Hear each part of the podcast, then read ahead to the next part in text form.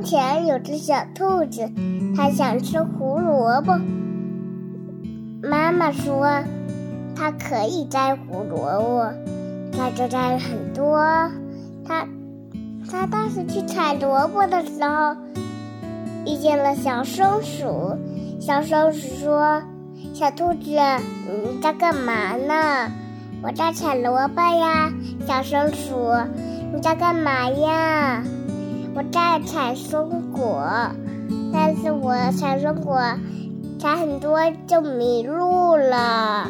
我可以帮你找回家。我见过那个很大的松果，有个大门，还有个狐狸耳朵。